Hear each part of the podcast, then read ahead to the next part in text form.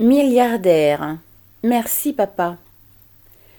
Ouvrez les guillemets. Travaillez, prenez de la peine. Fermez les guillemets. Écrivait Monsieur de La Fontaine pour familiariser les jeunes lecteurs du XVIIe siècle avec une certaine morale du travail attribuée à la classe bourgeoise montante. Pour les milliardaires du XXIe siècle, il vaut mieux compter sur son héritage. Comme l'a montré l'émission Cache Investigation le 16 novembre, L'insolente richesse des milliardaires français ne tombe pas du ciel.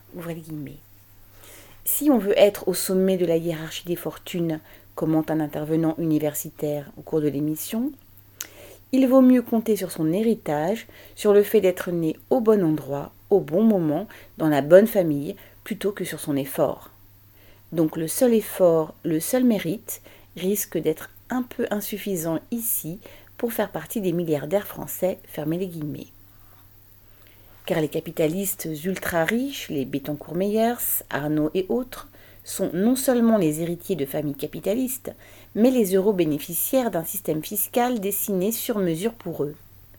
Les trois quarts parmi les quarante premiers milliardaires ont hérité de leur patrimoine et en tant qu'héritiers, tous ont profité depuis vingt ans d'un avantage fiscal considérable, dit pacte du Treil, qui les a exonérés de 75% des impôts à payer sur une succession ou une donation.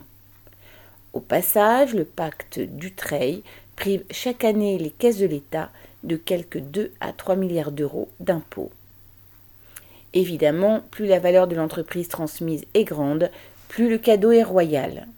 D'autant plus que vient en, déduction de la somme taxée un abattement pour un héritage en ligne direct et encore une réduction de 50% des droits à régler si le donateur a moins de 70 ans. Les milliardaires sont des capitalistes héritiers d'autres capitalistes, mais, comme le démontre une étude de l'Institut des politiques publiques de juin dernier, plus leur fortune est grande, moins ils payent d'impôts. Ainsi, les 378 foyers les plus riches du pays n'ont-ils versé au fisc en moyenne que 2% de leur fortune, contre 46% pour les un peu moins riches, ceux que l'étude nomme les millionnaires.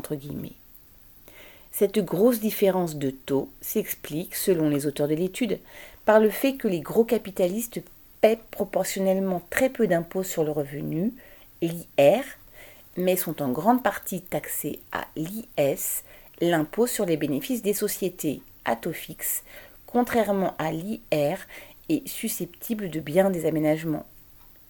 Et encore, l'étude porte-t-elle sur des données de 2016, les dernières disponibles, alors que l'IS était encore à un taux de 33,33%. Macron l'a, depuis début 2022, réduit à 25%. Il n'y a rien d'étonnant à ce que les lois, y compris les lois fiscales, servent la classe dirigeante, la bourgeoisie. Mais leur fortune et celle de leurs parents proviennent bien sûr et l'émission ne le dit pas, de l'exploitation du travail des milliers de salariés qui produisent, commercialisent, transportent les marchandises qui, une fois vendues, rempliront les coffres des grands patrons. Et en ce sens, il faudra que ce qui appartient au travail revienne au travail, et le plus tôt sera le mieux. Viviane Lafont.